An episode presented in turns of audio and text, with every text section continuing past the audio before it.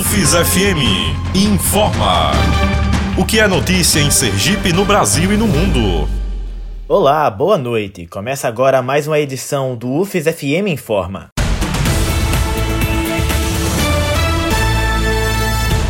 O juiz da terceira vara criminal de Aracaju, Pedro Rodrigues Neto, decidiu pela absolvição dos denunciados no caso do suposto esquema fraudulento, que ficou popularmente conhecido como Máfia dos Shows. A investigação apontava para o favorecimento de quatro empresas ligadas ao empresário Tel Santana nos processos de contratação de eventos em Aracaju e no interior do estado.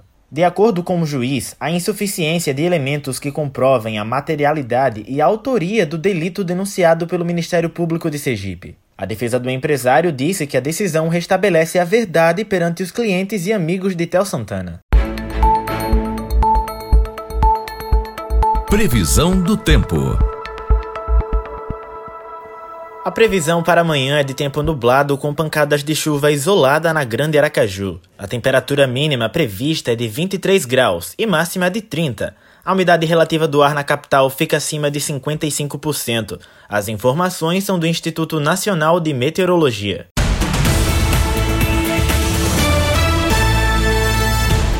Governo de Sergipe divulgou nesta segunda-feira um decreto com novas medidas de enfrentamento à Covid-19 no estado. João Vitor Moura traz a atualização do número de casos confirmados em Sergipe. Subiu para 3.560 o número de infectados pelo novo coronavírus em Sergipe, segundo o boletim epidemiológico divulgado pela Secretaria de Estado da Saúde. O número de mortes com diagnóstico positivo da doença também subiu. Agora são 59 mortes no estado. O número de recuperados em Sergipe chega a 1.213.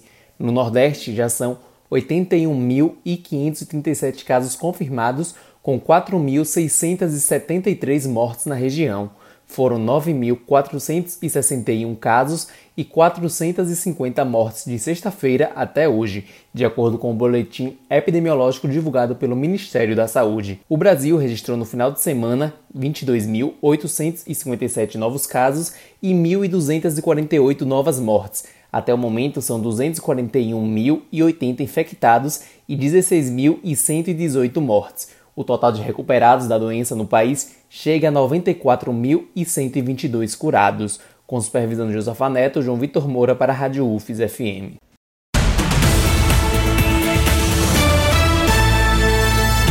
O Conselho de Política Penitenciária proibiu o uso de containers para isolar contaminados com a Covid-19. Maíra Heinen traz mais detalhes sobre o assunto. O Conselho Nacional de Política Criminal e Penitenciária proibiu a utilização de contêineres para isolar presos infectados com a Covid-19. Em reunião na última sexta-feira, os conselheiros debateram medidas urgentes para adequar as unidades penitenciárias ao período de pandemia do novo coronavírus. A reunião virtual com os conselheiros durou mais de três horas. O presidente do Conselho, César Morales, destacou a vedação expressa ao uso de contêineres em proposta apresentada pelo relator já em reuniões anteriores. Desde o início, a proposta do conselheiro Gilmar contém um artigo vedando expressamente essa possibilidade. E nós estamos obedecendo a ordens judiciais. Ordens judiciais se cumprem.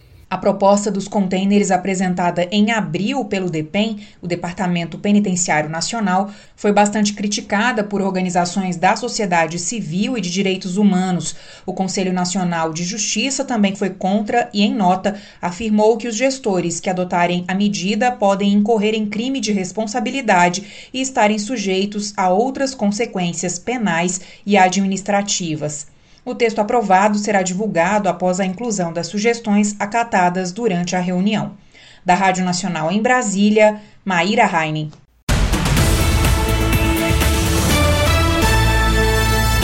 Esta edição do UFES FM Informa fica por aqui. Produção João Vitor Moura. Apresentação Talisson Souza. Supervisão Josafa Neto. Você ouve outras informações amanhã, às 7 horas da manhã, no Repórter Nacional Primeira Edição. UFES FM informa. O que é notícia em Sergipe, no Brasil e no mundo.